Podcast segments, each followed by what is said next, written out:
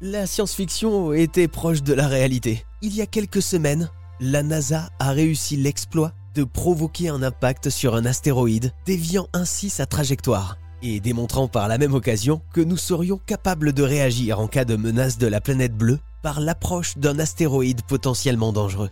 Pour nous parler de cette extraordinaire mission, un peu folle on peut le dire, Olivier Sanguy, spécialiste astronomie à la Cité de l'Espace. Alors Olivier, il y a eu un impact hein, avec l'astéroïde. Est-ce qu'on sait euh, si cet astéroïde a bien été dévié? Oui, on a pu le mesurer, alors pas grâce à la sonde, parce qu'elle elle a été détruite dans l'impact. Alors il y avait deux petites sondes annexes italiennes euh, qui ont filmé ce qu'il s'est passé, mais des mesures très précises ont été faites par des observatoires au sol et notamment des radars, parce qu'on peut faire des mesures des astéroïdes avec des radars, c'est assez surprenant comme technologie, mais ça fonctionne très très bien.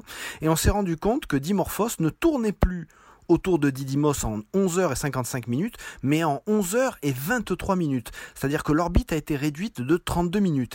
Il faut savoir que la NASA annonçait avec prudence, certes, qu'on euh, ferait une réduction autour de 10 minutes, on va dire. Et là, avec 32 minutes, on est bien au-delà de ce qu'on espérait. Donc la mission est un très grand succès.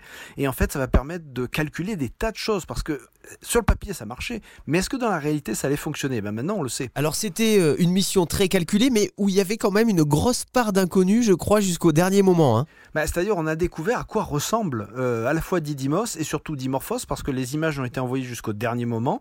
Et euh, la surprise c'est que Dimorphos ressemble à d'autres astéroïdes qu'on a déjà vus avec d'autres sondes, comme Ryugu par exemple, qui a été visité par une sonde japonaise. C'est-à-dire que l'astéroïde, plus que ressembler à un gros rocher, ressemble à un amoncellement de cailloux en fait.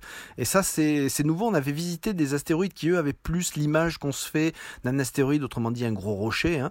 Mais là, c'est vraiment un amoncellement de, cailloux. Ça, ça a été les dernières images transmises. Et bon, la deuxième surprise, c'est la réussite. Parce qu'en fait, il y avait, on va dire, une fourchette qui était de 1 à 4, on va dire, en valeur. C'est-à-dire, euh, au plus bas, euh, euh, l'orbite aurait été euh, modifiée de quelques minutes à peine. au maximum, il pensait peut-être 40 minutes, mais il disait jamais on atteindra ce chiffre-là. Et là, on voit qu'avec 32 minutes de réduction d'orbite, ils sont quasiment au maximum de la fourchette calculée. Donc c'est véritablement un grand succès. C'est incroyable euh, comme ça de, viser un objet d'à peine 160 mètres de diamètre à 11 millions de kilomètres de distance de la Terre. Il faut être vraiment très précis. Oui, exactement. L'objet était, tenez-vous bien, l'objet était à 11 millions de kilomètres au moment de l'impact, mais ça veut dire que la sonde, elle, elle a fait un parcours encore plus grand. Alors j'ai pas le chiffre exact, mais on peut facilement euh, multiplier par 4, euh, 5 ou quelque chose comme ça, voire beaucoup plus. Alors il y a quand même une astuce, c'est-à-dire on calcule d'abord, hein, on calcule la trajectoire, et surtout pendant la trajectoire, on fait de temps en temps des petits ajustements.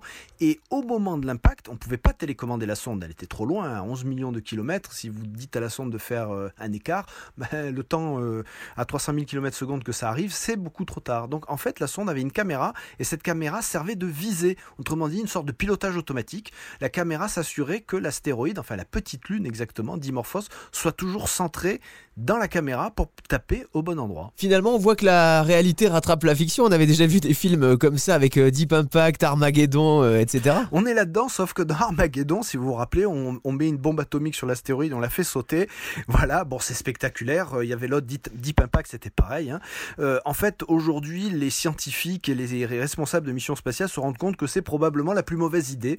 Éventuellement, le dernier recours si on n'en a pas d'autres. Mais franchement, c'est le truc à ne pas faire. C'est clair.